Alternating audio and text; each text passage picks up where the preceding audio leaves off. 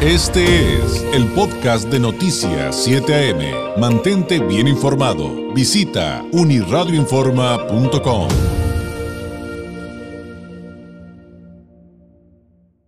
Ya está en la línea el maestro Carlos Barbosa Castillo. Carlos, ¿cómo estás? Muy buenos días. David, buenos días. Como siempre me da mucho gusto saludarte y a quien nos escucha también. Oye, Carlos, a ver, hay una, una serie de situaciones que creo que son, bueno, a mí me parecen muy interesantes. ¿Cómo se vivió el proceso de, designación de Xochitl Gálvez como coordinador del Frente Amplio Opositor, lo que está sucediendo con las corcholatas y la pelea interna, lo que viene, porque si van a tener, yo me preguntaba hace ratito, Carlos, entre otras muchas cosas, que si, que si ya van a tener candidatas únicas, eh, pues entonces ya no va a haber, por ejemplo, precampañas, no sé un colectivo de situaciones. ¿A dónde tenemos que voltear en este momento como ciudadanos interesados en la política, en la participación democrática, con tantas cosas que están pasando con los aspirantes de manera, muchos pensamos, no necesariamente coinciden todos, pero de manera muy anticipada? Lo primero, eh, no perder de vista el próximo jueves. El jueves 7 de septiembre inicia el proceso electoral federal al iniciar el proceso electoral federal se actualiza, ahora sí que toda la norma electoral vigente, ley de partidos políticos, ley general de instituciones y procedimientos electorales, ley general de medios de impugnación, los delitos electorales que son claves en este proceso. Y entonces ese, ese día no tenemos que perder de vista. ¿Por qué? Porque lo que va a suceder, vaya, lo que sucedió ayer domingo con Xochitl Gálvez, es que ella coordina un sistema organizativo denominado frente, es decir, no es propiamente una candidata. Dos, lo que va a suceder el miércoles es exactamente lo mismo con Morena. Van a tener una coordinadora o coordinador de un movimiento político. Es decir, no será candidato ni candidata, técnicamente. Y entonces estas personas tendrán que cuidarse a extremo para no incurrir en actos anticipados de campaña, ahora sí, porque el proceso electoral se actualizó. Ese es un dato muy importante. El segundo, que tiene que ver con que no son, digamos, inamovibles. Hay un periodo que la ley señala para el registro de candidatos y candidatas. Y ese registro, pues todavía no está actualizado, lo cual significa que en cualquier momento podría haber cambios. La política es así. Lo que yo sostengo es que hay que verlo como lo es las fotografías, momento a momento. Lo que hoy tenemos es una ah, persona que coordina un frente y el miércoles habrá otra persona que va a coordinar un movimiento. Eso no quiere decir que sean candidatos o candidatas, aun cuando todos lo sepamos, pero técnicamente no habrá candidato o candidata hasta que no se registren y ese es un hecho futuro que todavía no está en el andamiaje. ¿Qué significa esto, David? Que estas personas entraron en un, en un momento en donde ahora sí, por existir el proceso electoral, pues su comportamiento tiene que ser exhaustivamente de conformidad con la ley. Y yo no sé cómo lo van a hacer porque faltan todavía muchos meses, ¿no? Sí, está muy complicado. Ahora déjame abrir un pequeño paréntesis, Carlos, porque eh, también aquí en Baja California se publicó la última reforma electoral, eh, que esto además tiene, eh, no se ve publicado, pero es algo que ya se había trabajado desde hace literalmente años. ¿Esto también entraría en juego o al ser una, esta parte de un proceso electoral federal, no, este, bueno, en esa parte no tendría implicaciones? Sí, no, el para ser exacto, se publicó el domingo, el sábado. El sábado ya por la tarde se publicó la reforma. Una reforma que dicho de ser paso eh, mereció incluso de mi parte un comentario porque en el dictamen de origen se estaba excluyendo a las minorías.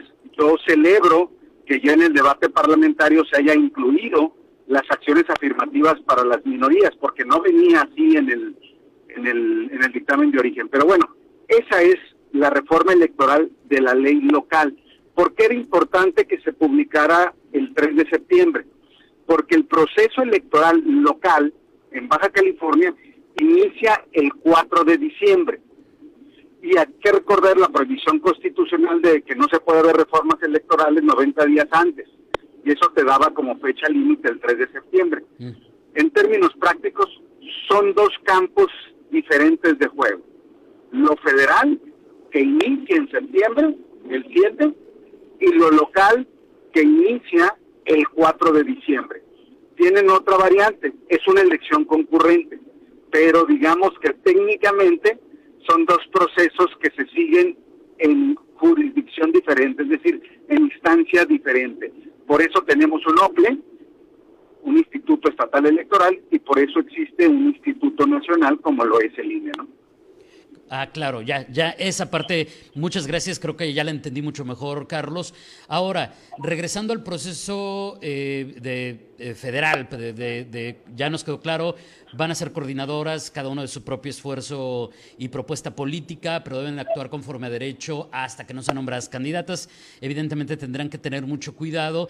Y alrededor de todo esto, ¿qué otros fenómenos eh, considerarías importantes destacar? Porque, como digo, a lo mejor muchos nos estamos yendo por lo más mediático, que es esta parte de de que Beatriz Paredes este, finalmente se bajó de la contienda, llegó como candidata única a Xochil Gálvez, que si Marcelo Ebrard está diciendo que están inflando las encuestas a favor de Claudia, pero yo me imagino que hay cosas de fondo que han de ser igual o más importantes que yo.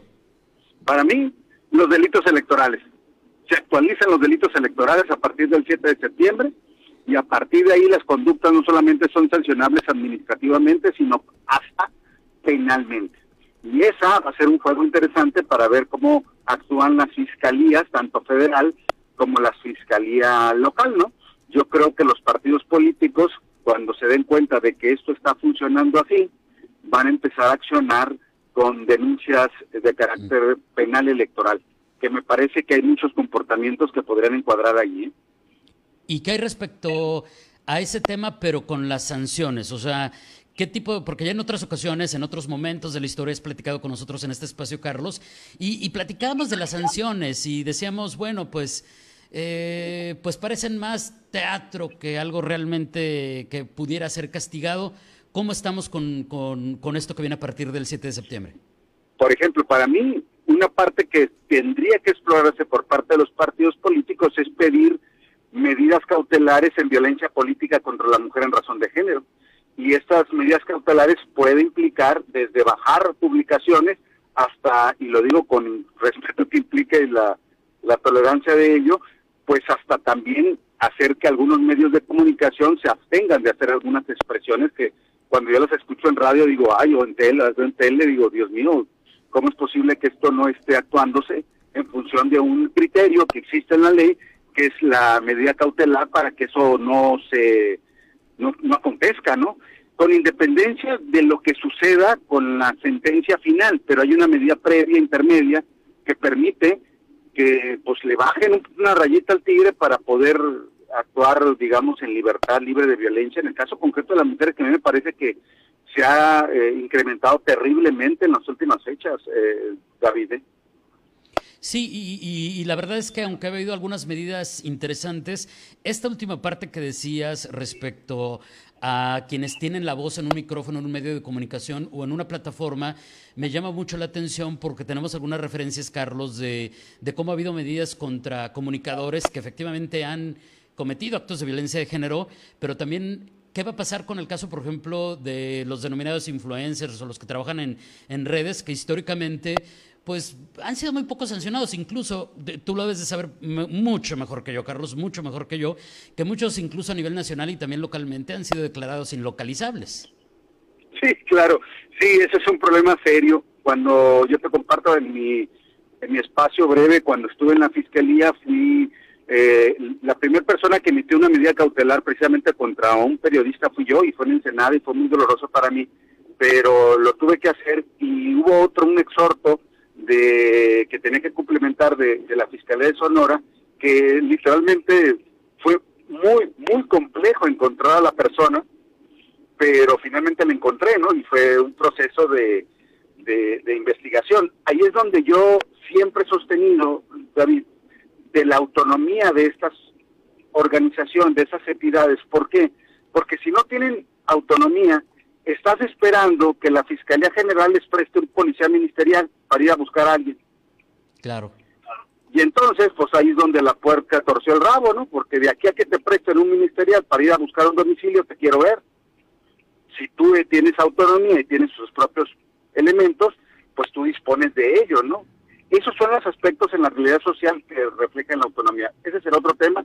Lo que yo hoy diría es que mm, aguas con los delitos electorales, hay muchas conductas que desde mi punto de vista están siendo encuadradas o presuntamente encuadradas ahí. Dos, eh, me parece que las corcholatas y hoy quien encabeza la, la coordinación de, del frente, pues tienen que extremar cuidados y los partidos políticos actualizarse eh, porque, pues nomás para que te des una idea, David, son dos procesos, una elección concurrente, mesas únicas de casilla, nomás para darte una idea, son más de 5.090 casillas las que se van a instalar en Baja California. Eh, la mesa directiva de casillas se integra por un presidente, dos secretarios, tres escrutadores, tres suplentes generales, porque son mesas únicas de casillas concurrentes. Ahí si la cuenta no me falla, son más de 40 mil personas las que se necesitan, nada más para instalar casillas, nada más para instalar casillas. Y estamos a nueve meses del día de la elección. O sea, esto es, yo lo, lo asemejo a un volcán que está en inicio de, de erupción. La autoridad electoral siempre ha cumplido, yo no creo que este caso sea la excepción, pero eh, son elementos distintos de procesos totalmente diferentes en la historia de México. ¿eh? Sí, y, sin duda interesantes, pero sobre todo, como bien explicas, Carlos, importantes, incluso, digo, ya, ya, ya se nos acabó el tiempo, pero eh, un minutito, un minutito más, porque decías, no son candidatas, me voy a regresar a ese tema, son coordinadoras, de un frente y tienen que adecuarse a la ley eh, que, estará vigente a partir de que se convoque el proceso electoral este 7 de septiembre. No pueden llamar, eso nos queda perfectamente claro, no pueden llamar al voto. Pero, ¿qué pasa con los discursos eh, que pueden tener, por un lado, mucha ambigüedad o en el que a lo mejor manifiestan algo que quieren hacer? ¿Podrían caer en una de esas premisas que nos estabas comentando? Sí, no pueden expresar algo que quieren hacer. Pueden expresar algo que deben hacer en su trabajo de coordinación de un frente o de un movimiento de defensa, pero no de políticas públicas. Perfectamente entendido. Carlos, eh, te vamos a invitar para que nos vuelvas a acompañar muy pronto porque nos estamos quedando evidentemente muy cortos, pero algo con lo que podemos cerrar eh, respecto a lo que está sucediendo en este momento y lo que nos acabas de explicar que tenemos que voltear a ver y analizar a fondo y reaprender a partir de este 7 de septiembre. Sí, yo cumpliría con tres conceptos que en su oportunidad los platicaríamos. Violencia electoral, una nueva modalidad que creo que puede estarse construyendo en nuestro entorno.